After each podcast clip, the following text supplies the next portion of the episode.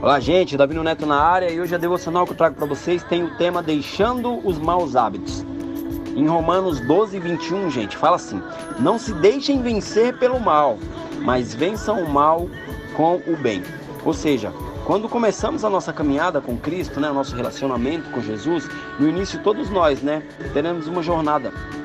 Ou seja, permanecer. Temos que permanecer para que a gente venha se tornar a pessoa que Deus nos criou para ser né? Isso, gente, existe um processo, né? Isso tem um processo a ser seguido, seguido, né? A gente tem que aprender a superar nossas fraquezas e a viver na força de Deus, ou seja, a força que Deus vem depositando sobre nós.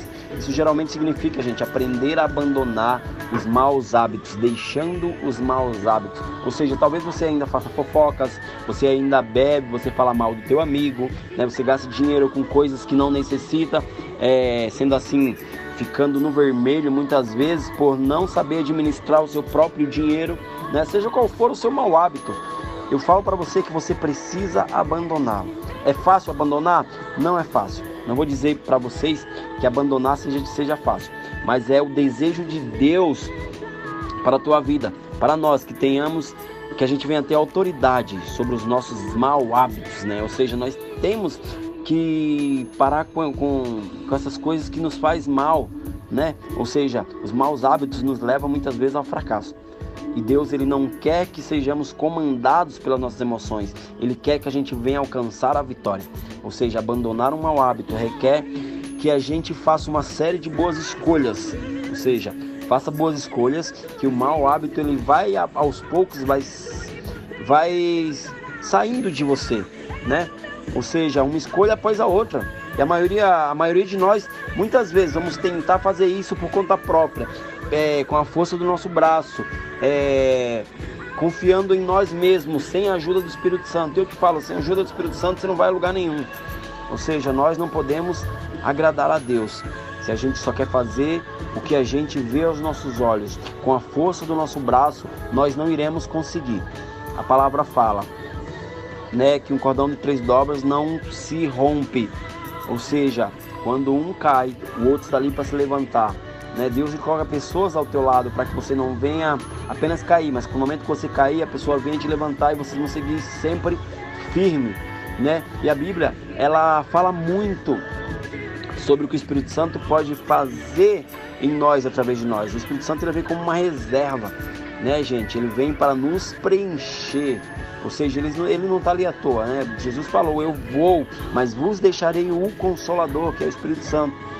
Ou seja, o Espírito Santo ele quer trabalhar dentro de você, ele quer fazer com que você venha ter uma vida normal, abandonar os maus hábitos, mas ele não vai simplesmente aparecer sem ele ser convidado, ele é gentil. Você tem que pedir a ele por ajuda, você tem que pedir ajuda ao Espírito Santo. Né? Romanos 12, 21 diz que vencemos, né? dominamos o mal com o bem, ou seja, esse é um dos maiores segredos que a palavra de Deus traz para nós.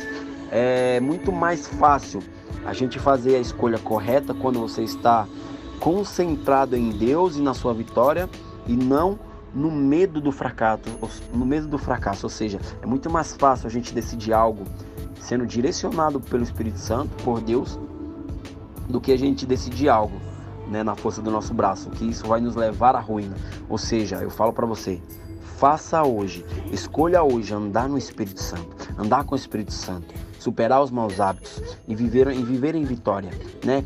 Pare de viver os fracassos, pare de fazer decisões e tomar decisões que você vai se frustrar, vai estar fracassado no final.